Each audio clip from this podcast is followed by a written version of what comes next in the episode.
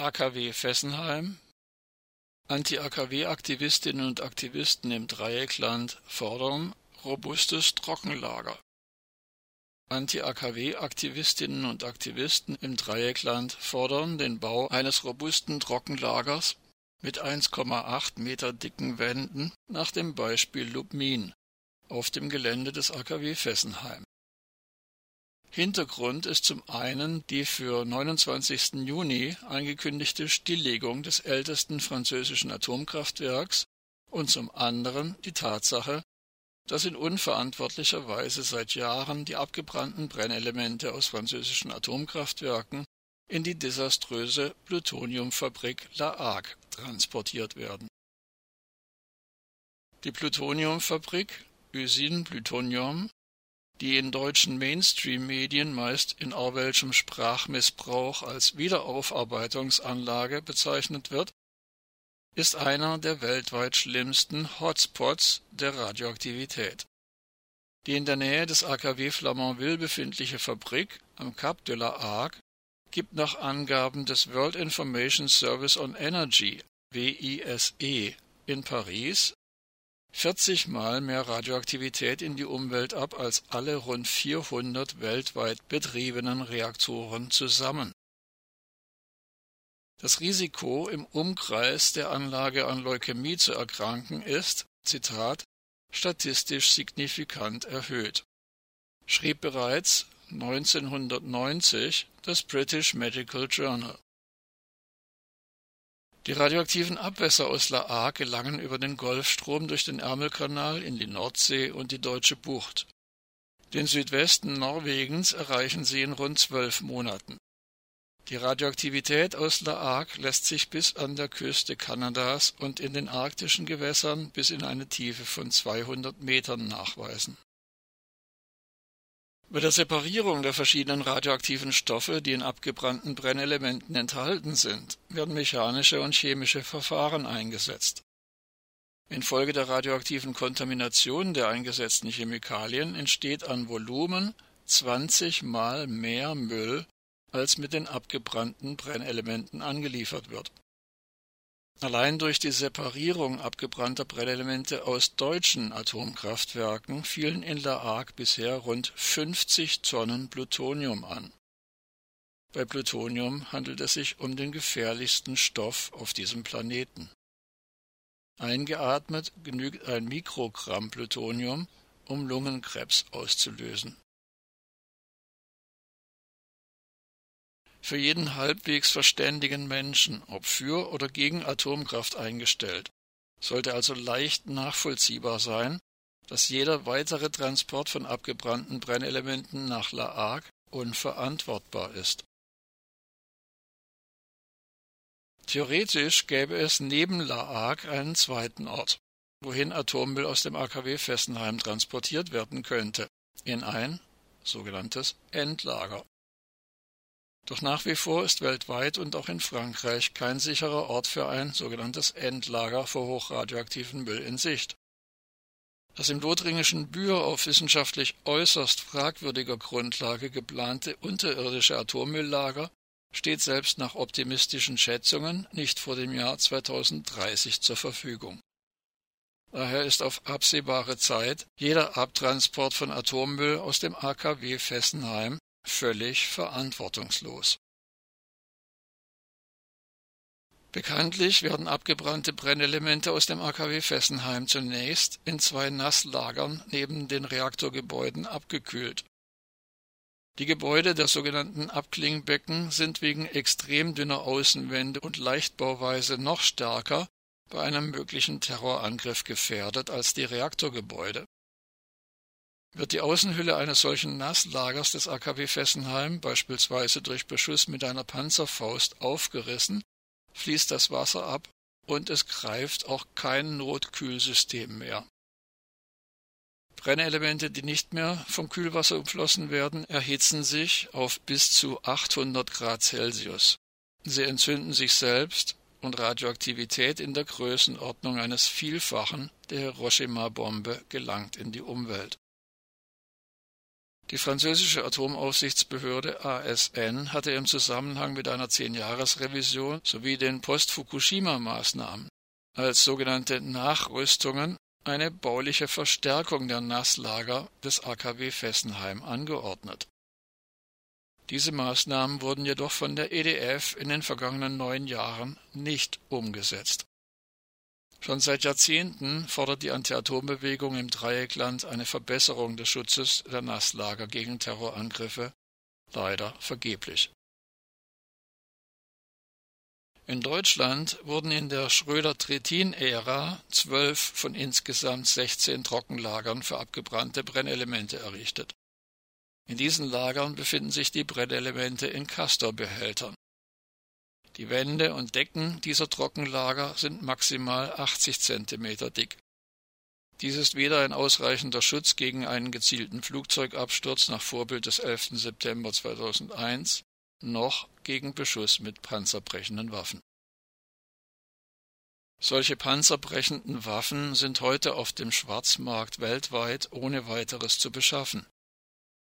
Bekanntlich kann mit Hilfe einer Panzerfaust aus einem halben Kilometer Entfernung 70 Zentimeter dicker Panzerstahl durchschlagen werden. Eine solche Panzerfaust hat schussbereit, also mit der entsprechenden Rakete bestückt, lediglich ein Gewicht von 13 Kilogramm. Im Jahr 2015 hat das Bundesverwaltungsgericht in oberster Instanz dem Trockenlager im stillgelegten Atomkraftwerk Brunsbüttel die Genehmigung entzogen, weil es nicht über einen ausreichenden Schutz gegen Terrorangriffe verfügt. Aus der Urteilsbegründung folgt, dass sämtliche 16 Atommülltrockenlager in Deutschland illegal sind. Dass sie noch genehmigt sind, hat keine sachlichen, sondern nur formaljuristische Gründe. Der Klageweg war bereits abgeschlossen, bevor Gerichte über die Klage gegen das Trockenlager Brunsbüttel verhandelten. Immerhin ist in Lubmin, Bezeichnung ist auch ZL Nord oder ZL Greifswald, laut offiziellen Unterlagen seit 2017 geplant, eine neue Lagerhalle für Atommüll in Castor-Behältern mit 1,8 Meter dicken Stahlbetonwänden und Decke zu errichten. Es ist offenkundig, dass der Zustand der beiden Nasslager des AKW Fessenheim noch deutlich riskanter ist als der Zustand der 16 deutschen Trockenlager. Hinzu kommt, dass die abgebrannten radioaktiven Brennelemente in einem Trockenlager zusätzlich zur Außenwand durch die rund 40 cm dicken Gusseisenwände der Castor-Behälter wenigstens über einen Zweibarrierenschutz verfügen, während sie in den Nasslagerbecken nur durch die Außenwände von der Umwelt abgeschirmt sind.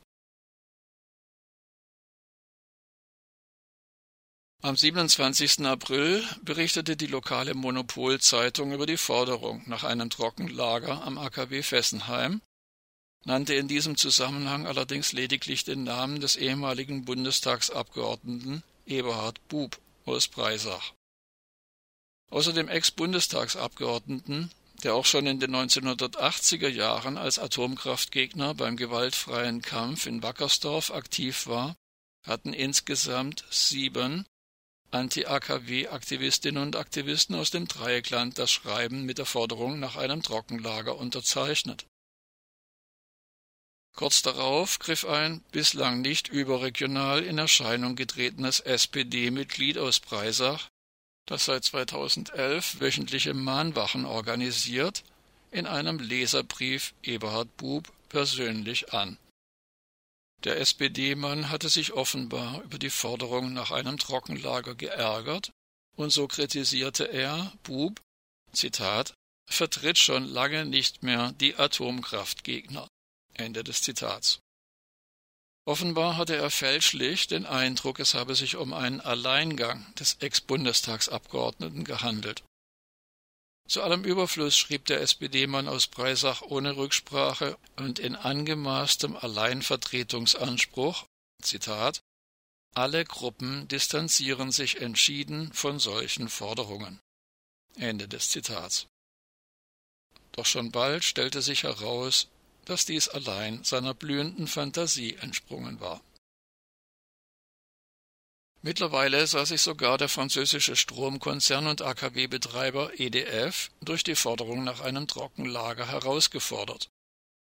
Kaum eine Woche nach jedem obskuren Leserbrief verlautbarte EDF mit Hilfe der lokalen Monopolzeitung Zitat EDF plant keine Lagerhalle in Fessenheim.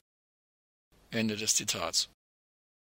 Hinzu kommt nun die verlockende Verheißung des AKW-Betreibers, die zunächst in den Abklingbecken gelagerten Brennelemente würden innerhalb von zwei Jahren abtransportiert.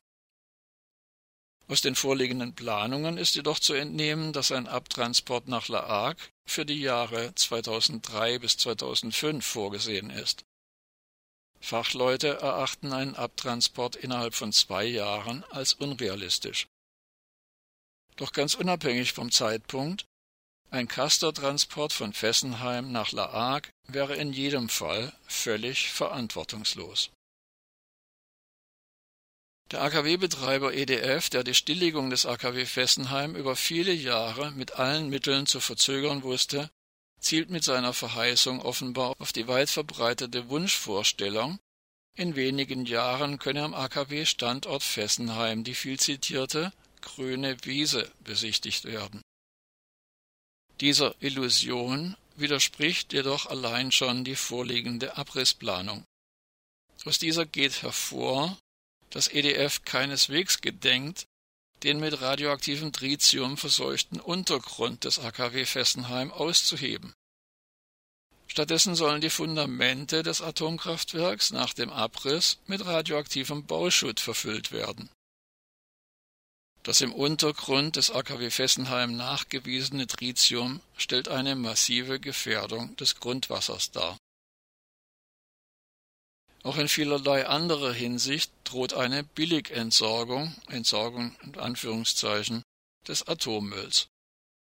So ist damit zu rechnen, dass radioaktiv kontaminierte Metallteile eingeschmolzen werden und in Form von Kochtöpfen in französische Haushalte gelangen. Die Anti-Atom-Bewegung im Dreieckland ist sich schon seit langem klar, dass mit der Stilllegung des Atomkraftwerks Fessenheim der Kampf mit dem Stromkonzern EDF keineswegs beendet ist, sondern noch viele Jahre währen wird